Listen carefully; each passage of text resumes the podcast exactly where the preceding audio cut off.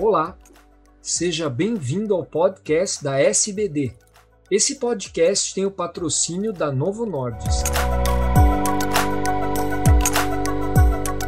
Como os agonistas do GLP-1 agem nas células espumosas? Por que os inibidores da DPP-4 não mostraram a redução do risco cardiovascular como os agonistas de GLP-1?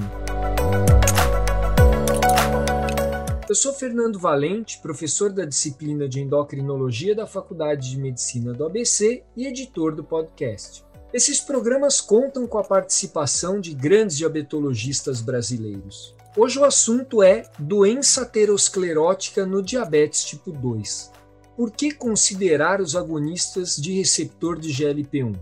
E quem vai responder a essa e outras perguntas é o Dr. Bruno Gelonese, professor livre docente pela Unicamp em endocrinologia e pesquisador principal do Obesity and Comorbidities Research Center. Tudo bem, Bruno? Bem-vindo. Tudo bem, Fernando. Obrigado pela oportunidade. Bruno, apesar do efeito benéfico global da classe dos agonistas de receptor de GLP-1 nos estudos de segurança cardiovascular, nós vemos alguma heterogeneidade dependendo do desfecho analisado. Como explicar essas diferenças? Bom, você tocou num tema muito interessante, que quase sempre existe uma tendência de usar o termo efeito de classe. E aqui fica muito claro que não dá para usar essa terminologia. Por exemplo, quando se fala de análise de GLP-1 com alta homologia com GLP-1 endógeno natural, sim, aí existe uma redução de risco cardiovascular geral. Já naqueles sem muita analogia, aí isso desaparece. Aí eu estou falando de fármacos conhecidos, né? Então, lixzenatida, exenatida, que tem uma homologia baixa com o GLP-1 endógeno, não trazem benefícios cardiovasculares. Já quando a gente vai para semaglutida, liraglutida ou mesmo é, albiglutida, nós vamos ter aí e dulaglutida, nós vamos ter benefícios cardiovasculares confirmados. Isso tem a ver com a homologia, além de vários outros temas que a gente pode discutir também. Além das diferenças nas moléculas de GLP-1, imagina-se que também a ativação do receptor possa se dar de forma diferente, né, Bruno? Isso Sem também dúvida. poderia ajudar a explicar a diferença de resultados, não? Sem dúvida. No, no, primeiro momento, quando se fala de um agonista, de um receptor, quase sempre está se discutindo a diferença, como você mesmo falou, no próprio agonista. Mas quando ele se liga no receptor, existe uma mudança conformacional do receptor tem o tempo com o qual ele fica ligado. A gente fala até no termo residência, quanto tempo ele ficou residindo ali, a densidade. Isso pode levar a sinais diferentes a partir da sua ligação. Isso já foi, inclusive, demonstrado, mostrando grande diferença e depende, por exemplo, que o receptor tem uma certa rotação. É incrível isso, mas a, a vamos dizer assim, microscopia eletrônica combinada com raio-x já mostrou esse tipo de coisa. É uma outra coisa, né, Fernando? Além da diferença molecular, é o tamanho da molécula, a capacidade de penetrar, ora em um ou outro tecido, tudo isso influenciando o resultado final deste agonista em diversos tipos de desfechos. Bruno, pelos efeitos dos agonistas do GLP-1 na glicemia e no peso, fica fácil a gente entender a ação desses fármacos em receptores de GLP-1 nas ilhotas pancreáticas e em neurônios do sistema nervoso central. Mas hoje nós sabemos que muitas outras células possuem receptores de GLP-1. Qual o papel do GLP-1, por exemplo, nas células da musculatura lisa vascular e nos linfócitos intraepiteliais intestinais? Acho que essa é uma, uma pergunta até longa, né? Dá para falar bastante pode... coisa aqui. É, mas nós podemos discutir um por um. Eu vou começar pelo último, né? O linfócito intraepitelial intestinal ele recebe uma ação do GLP-1 endógeno ou exógeno, se a pessoa estiver tomando, e ele está bem próximo à própria célula que produz o, o GLP-1. Então a gente pode até chamar de um efeito parácrino. E é interessante que esse efeito do GLP-1 sobre esse linfócito lá no intestino vai mudar a permeabilidade do intestino e mais do que isso, modular o estado inflamatório geral do organismo. A gente estava muito acostumado a pensar, vai diminuir a inflamação no tecido A, B ou C, mas é incrível como depende bastante dessa célula muscular. Aliás, perdão, eu falei da célula linfócito intraepitelial intestinal. Eu comecei a falar da célula muscular, que é a segunda parte da sua pergunta, né? Então, uma coisa super interessante, eu digo com bastante entusiasmo, nós sempre acostumamos a pensar que dentro da placa aterosclerótica, as células espumosas eram derivadas exclusivamente de macrófagos que teriam entrado nessa placa aterosclerótica e com isso trazendo instabilidade para essa placa com potencial ruptura e obviamente com evento. O que se descobriu recentemente é que 50% pelo menos desses macrófagos infiltrados na placa com característica de estar, serem células espumosas, elas são uma desdiferenciação das células musculares lisas da própria parede do, da artéria.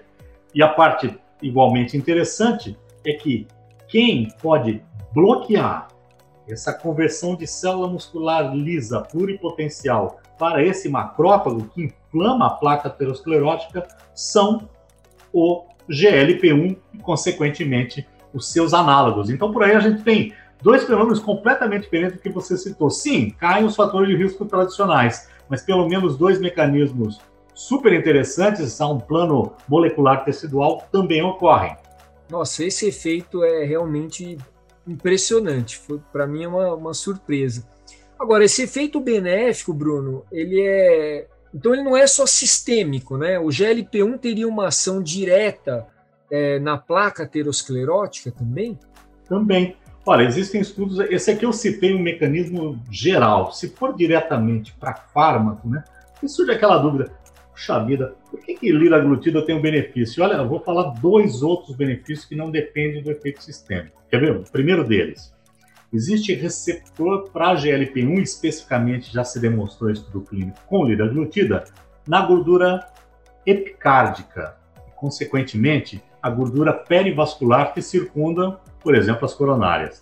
Se você tem receptor ali e promove lipólise, redução deste volume, desta gordura, chamamos de ectópica ou exageradamente distribuída, vai ter benefício diretamente na árvore vascular do coração. A segunda coisa bastante interessante é imaginar que diretamente na placa, exemplo, semaglutida, mostrou, por exemplo, a diminuição de expressão de diversos genes envolvidos em todo, envolvidos em todo o processo aterosclerótico, desde a proliferação celular, isso que eu comentei, a geração de novos, novos macrófagos, como também a, a geração de, de áreas mais instáveis na placa aterosclerótica. Então, com isso, nós temos uma quantidade imensa de mecanismos que explicam aquilo que aparentemente seria surpreendentemente bom. Eu estou falando aparentemente porque não é surpreendente com tanto mecanismo conhecido, que é a redução de eventos cardiovasculares nos usuários de análogos de GLP-1, especialmente alguns que demonstraram benefício. Bruno, o GLP-1 é metabolizado pela DPP-4 e pela neuroendopeptidase. Por que você acha que os inibidores de DPP-4 não mostraram a redução do risco cardiovascular nos estudos de segurança, como aconteceu com os agonistas de receptor de GLP-1? Excelente pergunta, Fernando. A primeira coisa, fisiologicamente o GLP-1 clivado, ele gera dois peptídeos, o GLP-1 936, que em si é extremamente importante em, bloquear a gliconeogênese hepática e até tem benefício em impedir parcialmente a deposição de gordura no fígado. Mas o mais interessante é um outro peptídeo, menorzinho ainda. Você citou, ele é clivado DPP-4, depois pela neuroendopeptidase, forma o GLP-1, aliás, o GLP 2836, bem pequenininho. E ele está envolvido nos fenômenos de remodelação pós-infarto e envolvido na reperfusão isquêmica. Interessante que esse fragmento pequenininho, ele dá uma citoproteção para o cardiomiócito, inclusive diminuindo todo o estresse que essa célula pode receber e modulando também a função da mitocôndria. Aí você fala, bom, o que isso tem a ver com a pergunta? Tem a ver com o seguinte: se a gente bloqueia o DPP-4, nós temos mais GLP intacto, benéfico para glicemia, porém, nós vamos ter menos peptídeos dessa clivagem que são benéficos para a parte cardiológica. Talvez aí uma explicação. E aí a segunda questão, que está embutida na primeira que você fez, é que se a pessoa usa o análogo GLP-1, o GLP-1 endógeno não é suprimido. Ele continua sendo produzido e a DPP-4, assim como a endopeptidase, neuroendopeptidase, vão estar gerando esses peptídeos, fragmentos do GLP-1 endógeno, atuando junto com o análogo correspondente que o paciente usou. E a gente não para de aprender sobre o assunto, né, Bruno? Ô, Bruno, gra graças à exigência do FDA para se demonstrar a segurança cardiovascular dos novos antidiabéticos, é que nós pudemos começar a entender melhor esses efeitos benéficos né, dos agonistas do GLP-1 em pessoas com DM2. Mas na prática, isso gerou uma mudança na escolha do segundo medicamento após a metformina nas diretrizes, colocando os agonistas de GLP-1 como preferencial nos pacientes com é, doença cardiovascular aterosclerótica, né, independente da hemoglobina glicada. Na realidade, é, acho que mesmo aqueles sem doença cardiovascular, eles podem se beneficiar muito, né? E depois de tudo isso que você comentou, eu acho que dá até para a gente especular em uma possível ação cardiovascular benéfica, mesmo em prevenção primária, não? Olha, não tenha dúvida, né, Fernando? Se a gente pensar no indivíduo com diabetes tipo 2, o diagnóstico, infelizmente, nas nossas clínicas, na sua, na minha, as pessoas estão cada vez mais jovens, né? E os fatores para isso, um dos principais, é exatamente o ganho de peso. Se nós temos um indivíduo precocemente com diabetes tipo 2 diagnosticado, se ele não tem risco cardiovascular muito elevado, ele vai ter. Ou se ele não tiver precocemente, ele vai ter uma série de outros elementos. Então, ok, pensar em prevenção primária em diabetes tipo 2, quando a gente fala, fala em primária, esse indivíduo muitas vezes tem as condições semelhantes ao indivíduo não diabético de prevenção secundária. Então tem total fundamento.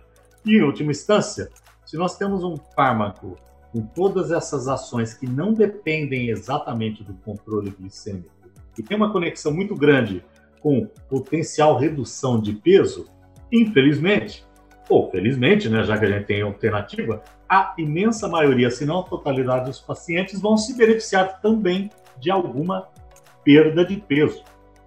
Ótimo, Bruno. Gostaria de agradecer muito a sua participação e pedir para você fazer então algumas considerações finais. Puxa, muito obrigado. Para mim que é um grande prazer. Nós estamos aqui falando com colegas e provavelmente eu estou falando de coisas que eles conhecem. A primeira delas, tratar o paciente com diabetes ficou mais fácil, né?